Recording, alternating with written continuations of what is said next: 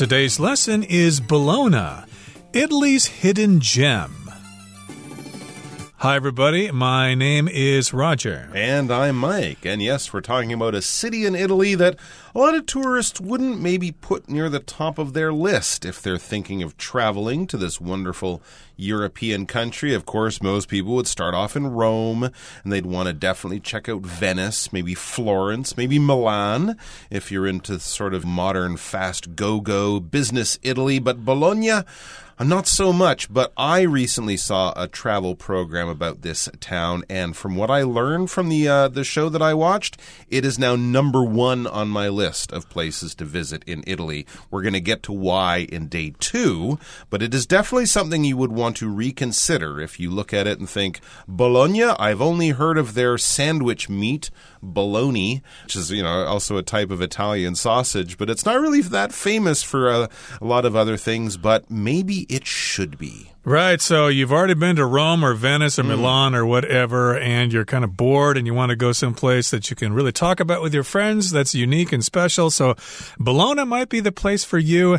And we can tell you for sure that our resident traveler here, Kelsey Wright, knows a thing or two about traveling, and she's picked out a great place to travel to. So we'll talk about Bologna, which is in Italy, and it's Italy's hidden gem. Let's listen to the first part right now, and we'll come back to discuss it. Bologna, Italy's hidden gem. Located in northern Italy, the city of Bologna goes by many names. Some call it the Red City for its red tinted buildings. Others call it the Learned City because it's home to the world's oldest operating university. And foodies have even nicknamed it the Fat City thanks to its rich cuisine. No matter what you call it, though, this charming Italian city is sure to impress. 大家好，第一部分我们来介绍形容词 learned，它的意思是博学的、学识丰富的或是知识渊博的。例如，Coco is a learned and well-organized doctor。Coco 是个学识丰富也条理的医生。又或者说，Professor Jackson is learned and happy to hear different opinions from the students。Jackson 教授既知识渊博，又很乐于听学生们的不同意见。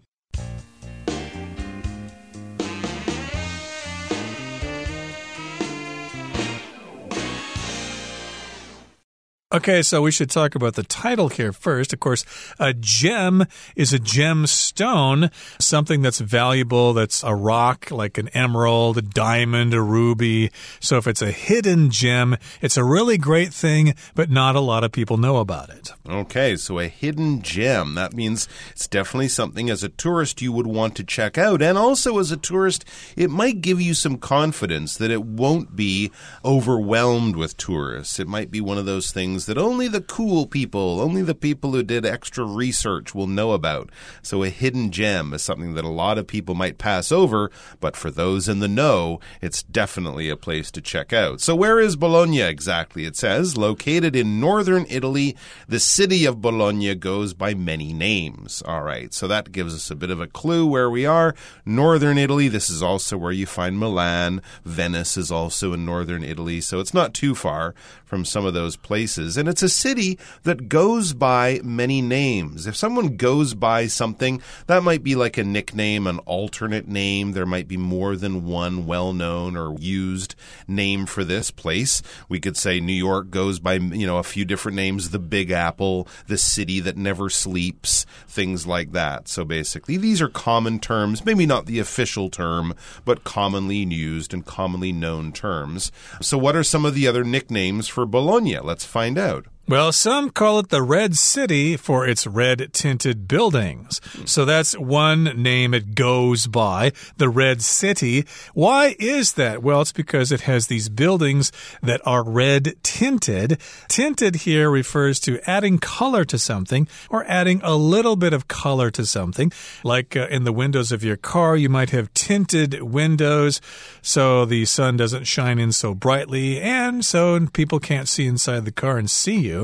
But uh, here, of course, the buildings are kind of red. Hmm, like yellow tinted glasses. You know, you can still see through them very clearly, but there's a little bit of a yellow color when you put them on and when you look at things. So there you go. Red tinted buildings. So the Red City, that's a nickname for uh, Bologna. Others call it the Learned City because it's home to the world's oldest operating university. Very interesting. So it's the learned city. That's kind of like saying the educated city. If you are a learned person, that means you are very educated. You've read many books, very knowledgeable person. You could also be wise. I think with learned, we get this idea that this is knowledge that has been gained over a lifetime, over a long time of study and learning and things like that. A professor in a university would be a learned person, for example. Because, yes, Bologna is home to the world's oldest operating university. Students still go there. So that's a good reason for uh, it to have this nickname of the learned city, the educated city with the oldest operating university. So that's another name it goes by, the Learned City, along with going by the Red City or just simply Bologna. And of course, foodies have even nicknamed it the Fat City thanks to its rich cuisine. Of course, if you like food, if you really like trying different kinds of food in different restaurants in different countries, you can be described as a foodie. So they kind of stress the food aspect of Bologna. So they've nicknamed it the Fat City. To nickname something just means to give it some kind of name that's informal, okay? You might have a nickname like when I was working in the mailroom, they called me Spider because I had long arms to sort the mail. So that was my nickname there.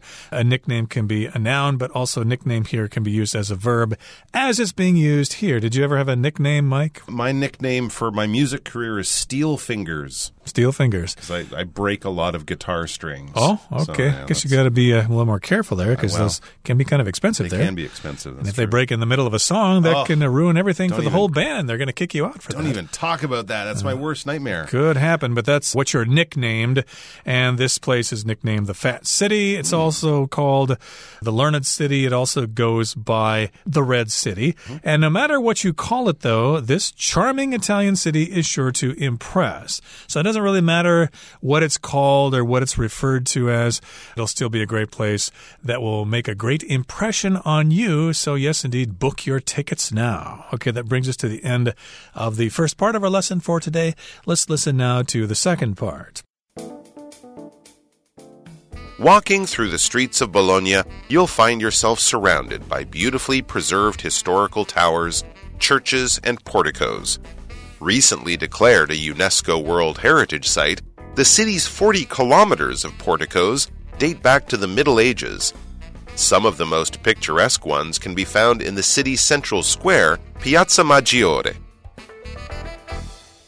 第二部分我们看到动词 preserve，它的意思是保护、保存或是维护。在课文中，这个字是过去分词做形容词用，表示受到保护或是维护的。例如，The historic building is well preserved for its age。就年份而言，这座历史悠久的建筑保存完好。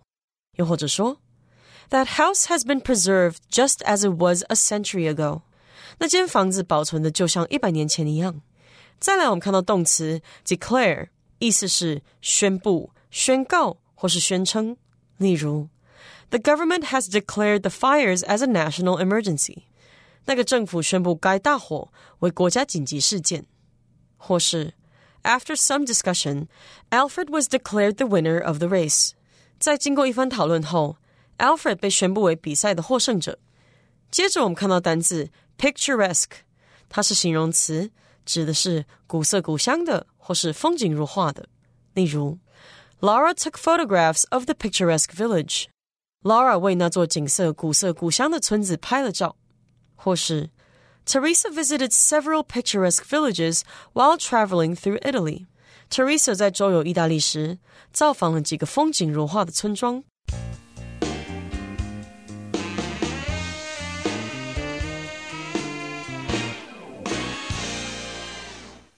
Okay, of course, if you're going to Bologna, you're going to want to explore the city. And you'll be walking through the streets because I guess everything's kind of close together as they usually are in those European cities. So, walking through the streets of Bologna, you'll find yourself surrounded by beautifully preserved historical towers, churches, and porticos.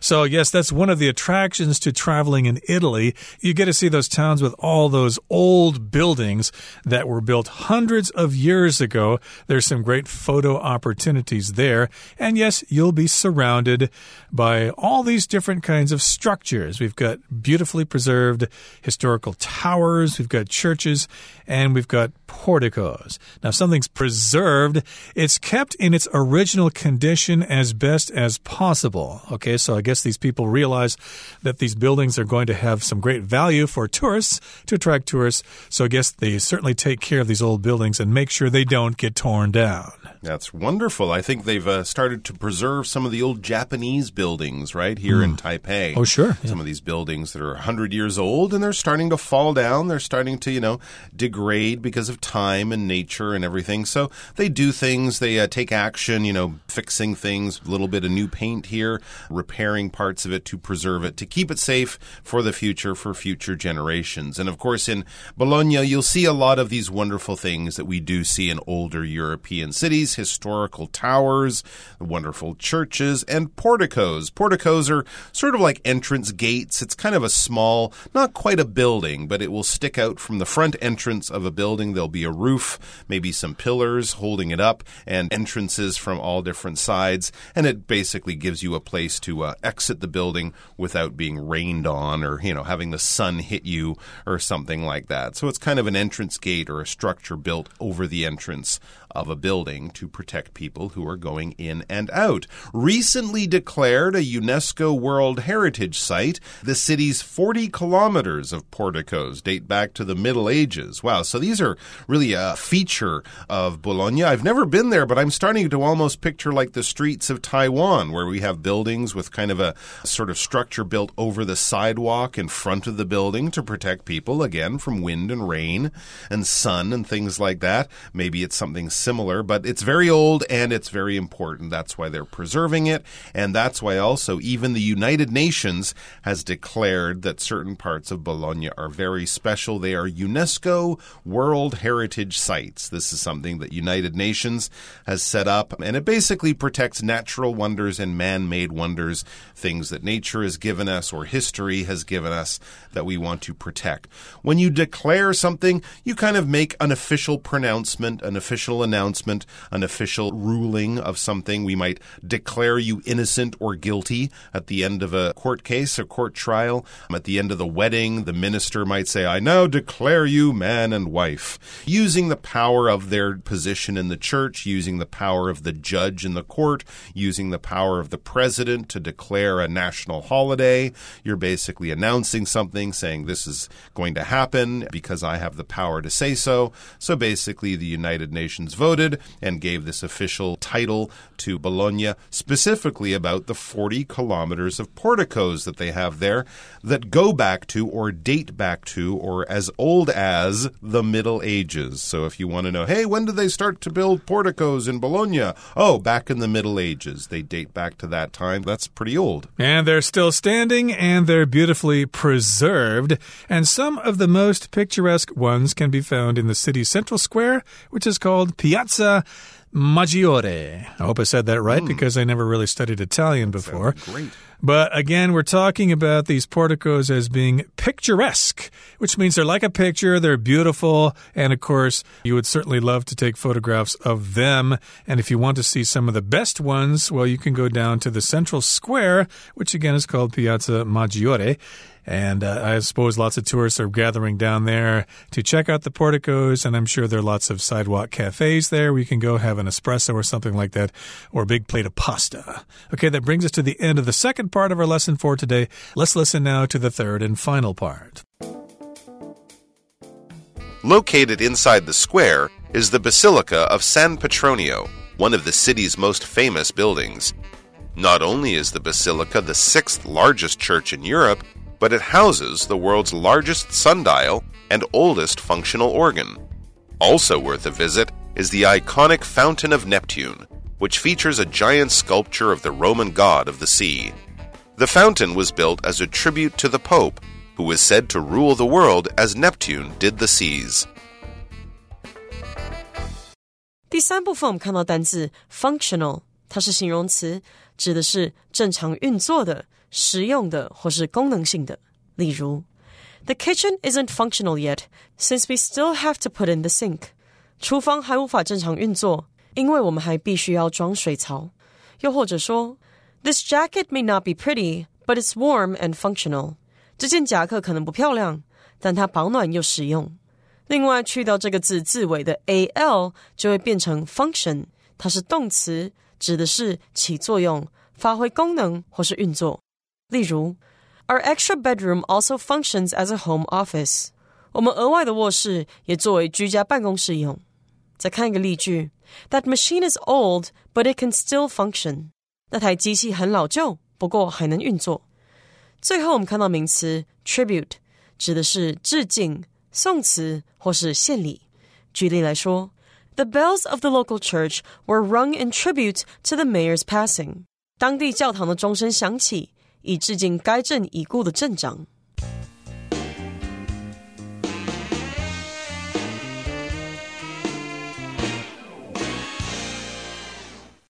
Okay, so now remember we're in the central square called Piazza Maggiore, and located inside the square is the Basilica of San Petronio, one of the city's most famous buildings. A basilica is like a big church, and it's called the San Petronio Basilica. And of course, it's a very famous building in Bologna, so you definitely have to check it out. Mm -hmm, very interesting. Not only is the basilica the sixth largest church in Europe, but it houses the world's largest sundial and oldest functional organ. Wow, there's a, a bunch of reasons to go and visit this basilica. It's not only the sixth largest church in Europe, so that's always interesting to kind of explore, and of course, will be filled with beautiful art, paintings, sculptures, things like that, but also some pretty cool history. This basilica houses the world's largest sundial and oldest functional organ. But when we hmm. say a place houses something, that's where its home is, or that's where it is. That's its location inside something like that. So, for example, the British Museum houses many wonderful Egyptian antiquities and things like that. That's the place that they hold them. That's where they keep them. That's where you go to see them. And so, housed inside this basilica is the world's largest sundial. This is that old form of clock that uses the rays of the sun and the movement of the sun across the sky. It uses that and shadow to indicate the time on a sundial, a simple sun clock, basically. And the oldest functional organ. An organ is a large musical instrument, kind of like a keyboard. It kind of looks like a complicated piano, but instead of using hammers to hit strings, it uses air blowing through pipes to make wonderful sounds. And often churches in Europe have organs. Many of them, of course, today will be electronic in nature, like a keyboard that any musician might use. But the old ones are using pumps blowing air through big pipes, and it gives a wonderful sound. And they're big, they're expensive, they're hard to maintain, and so there are fewer and fewer of them around. But this one works. It's a functional organ. It's not just there to look at and, oh no, it broke a hundred years ago. It would cost too much to fix today. No, no, they keep it in working order. That's why it's described as being functional. It actually works, and they probably use it at church services and things like that. But you can't walk up to it and start uh, playing a tune yourself, of course. You have to be approved for that. And also worth a visit is the iconic Fountain of Neptune, which features a giant sculpture of the Roman god of the sea, which, of course, is Neptune. So this is worth a visit. It's worth checking out. It's not something you should miss. This is the fountain of Neptune, which we're describing as being iconic. If something's iconic, it's kind of symbolic of the place. So if you go online and do a Google search for Bologna, you'll get lots of pictures of the statue because it mm-hmm. is symbolic or iconic of the city. Very cool. And I guess most of us might even recognize it, even if we've never been there, because it's such mm. a well known statue. Or sculpture, as it's described here. A sculpture, a statue, these are basically 3D works of art. They're usually cut or carved out of a hard material or made with something hard like steel. You could have a glass sculpture, but often they're cut out of stone like marble or made out of things like wood, possibly Michelangelo's sculpture of David. It's a very famous one. So they can look like people. We would call that generally a statue.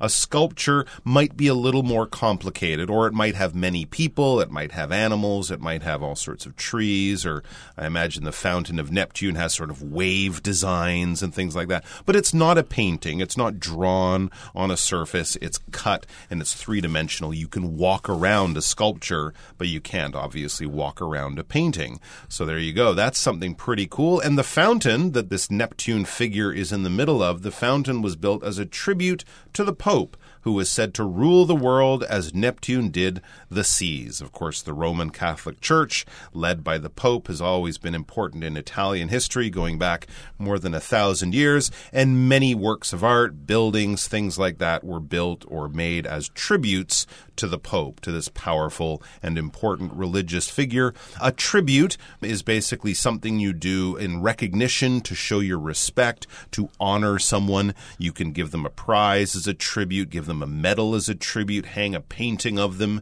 in an important place as a tribute. We have holidays in tribute of certain important people or important events, things like that. People we want to recognize and remember through our culture, through our history. We will do something as a tribute I bet it's a pretty cool sculpture indeed. And it's time now to listen to Hanny, and then we'll say goodbye.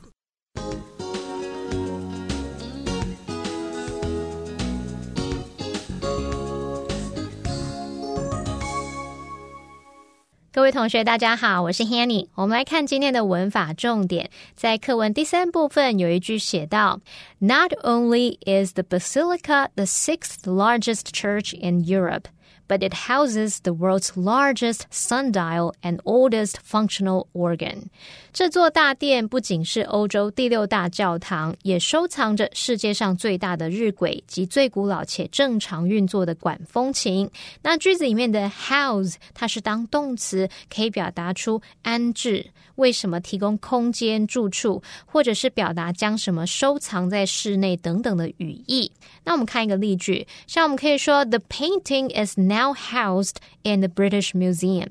那幅画作现在被收藏在大英博物馆里面。好，那我们另外要介绍的则是 not only but also 的用法。Not only but also，它表示不止点点点还怎么样，不仅怎么样，而且怎么样。那它是配对连接词，必须用来连接两个词性相同的字词。举例来说，She did it not only for herself。 But also for her children，她做那件事不只是为了自己，也是为了她的孩子。好，现在如果我们是要连接两个主词的话，这时候啊，动词要配合最靠近的主词，也就是 but also 后方的那个主词。例如 ，Not only the dining table, but also the chairs need to be replaced。不只是餐桌，还有椅子都需要换掉。那么动词 need 则是配合最靠近它的主词 the chairs，所以我们是用 need 而不是用 needs。好，那么接着，如果我们要用 not only but also 去连接两个子句，诶，这时候不能写作 not only 子句 but also 子句，不是这样的结构哦。 Not only 是否定副词，我们把它摆在句首的时候啊，它所连接的子句要倒装，也就是把 be 动词或是助动词移到主词的前方，那就会形成 not only。加 be 动词加主词，或者是 not only 加助动词加主词加动词，像这样的结构。那至于 but also 在连接子句的时候呢，but 和 also 可以择一省略。我们如果要保留 also，那必须把它摆在 be 动词之后或是一般动词之前。那句型结构就会是 but 主词 also 加一般动词。或者是 but 主词，be 动词加上 also 点点点。像课文它有写到说，Not only is the basilica 点点点点点，but it houses 点点点点点。这个后半句它就省略了 also。所以如果我们要把它保留着，就可以写作 But it also houses 什么什么什么。诶，我们也补充一下，刚刚说到 Not only is the basilica 怎么样怎么样，它这边就是有把 be 动词 is 移到主词前方，形成倒装哦。好，那我们再造两个例句。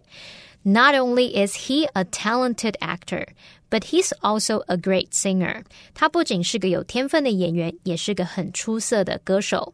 Not only did she lose her keys, but she also lost her phone. 她不但把钥匙搞丢，连手机都弄丢了。好，那么以上是今天重点整理，我们回顾今天的单词吧。Learned. For such a young person, Alice shows a surprisingly learned understanding of the world. Preserve. the dinosaur bone was preserved in a protective case. Declare. The company declared a small increase in profits last year. Functional. The phone was no longer functional after Albert dropped it in the toilet. Sculpture. The artist created a huge sculpture made of marble. Tribute. The soldiers fired their guns into the sky as a tribute to the dead general.